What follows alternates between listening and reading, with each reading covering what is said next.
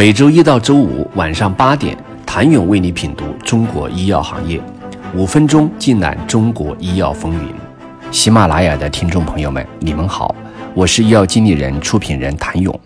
来自 J.P.Morgan 医疗健康大会的风吹来了。第一天，从 BMS、武田、吉利德、辉瑞、强生、博健等跨国药企对外透露的信息显示，并购 BD 应对专利悬崖。细胞与基因治疗 （mRNA） 将是战略重点，用并购以及 BD 合作等方式延展产品线，仍会在2022年持续。小规模的交易将会更加频繁地出现。仅 BMS 一家就表示，未来三年将使用450亿到500亿美元的自由现金流，以拓展产品管线。而他们感兴趣的，则是小规模的早期科学交易。以及中等规模的附加交易，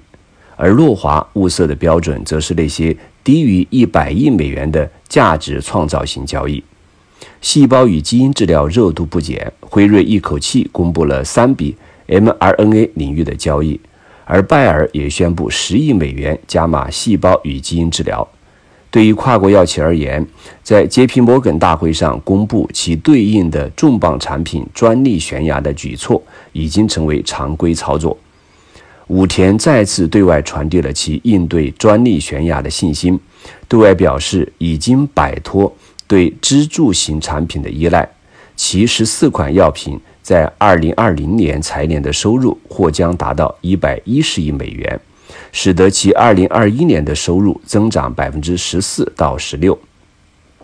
而强生则喊出了二零二五年六百亿美元销售额的目标，其计划是到二零二五年为现有十三种重磅产品提交三十六份新适应症申请，这些产品将是到二零二五年业绩增长的主要动力。在具体产品上，曾经在疫情期间因瑞德西韦而备受关注的吉利德则表示，开始在肿瘤赛道发力，并且其肿瘤业务在2021年有望实现超十亿美元的收入。同样在新冠疫情的防治方面，2021年再生源的新冠特效药物罗纳普利韦的销售额虽然远不及辉瑞 mRNA 疫苗三百多亿美元的销售额，但是。罗纳普利维二零二一年的总销售额也可能达到五十八点二亿美元，而二零二一年备受争议的阿尔兹海默症药物阿杜拉单抗未来的销售情况并不乐观。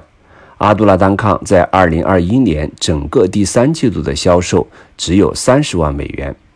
而博健相关负责人在会上表示，该产品在美国的医保覆盖范围可能会受到更多的限制。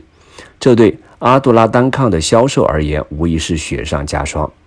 辉瑞凭借与生物技术公司在 mRNA 新冠疫苗的合作，不仅让自己度过了转型的尴尬期，也将自己重新送回全球大药企 Top One 的王座。有数据预测，辉瑞有望借助新冠疫苗的销售，在2022年突破千亿美元营收大关。近日，辉瑞又进一步扩大了与生物技术公司的合作，以开发第一种以 mRNA 为基础用于预防带状疱疹病毒的疫苗。临床试验预计将在2022年下半年进行，两家公司将分享最终产品的毛利。辉瑞公司拥有除德国、土耳其和部分发展中国家以外的全球商用权。在 J.P. 摩根大会期间，辉瑞又一口气宣布了三笔合作，以进一步扩展其 mRNA 研发。辉瑞与碱基编辑技术公司达成一项价值高达十三点五亿美元的协议，以推进一系列罕见病的新型体内碱基编辑计划。该协议的初始期限为四年，并可延长一年。剪辑编辑技术将从现有项目之外选择三个新候选项目进行开发，辉瑞将负责这些项目的开发，并有权选择每个目标的独家全球许可。据悉，辉瑞相当看重这起合作，把这次合作视为推进下一代基因编辑疗法的机遇。不仅如此，辉瑞还在 mRNA 递送技术上再次加码。与其他生物技术公司达成合作，利用 LNP 递送技术用于高达十个疫苗或疗法研发项目。同时，辉瑞还宣布与合成生物学公司达成多年研究合作，以利用该公司的酶法 DNA 合成技术。想了解2022年一路狂奔的跨国大药企都在哪些方向上？请你明天接着收听。谢谢您的收听。想了解更多最新鲜的行业资讯、市场动态、政策分析，请扫描二维码或添加医药经理人微信公众号“医药经理人”。医药行业的新闻与资源中心，我是谭勇，明天见。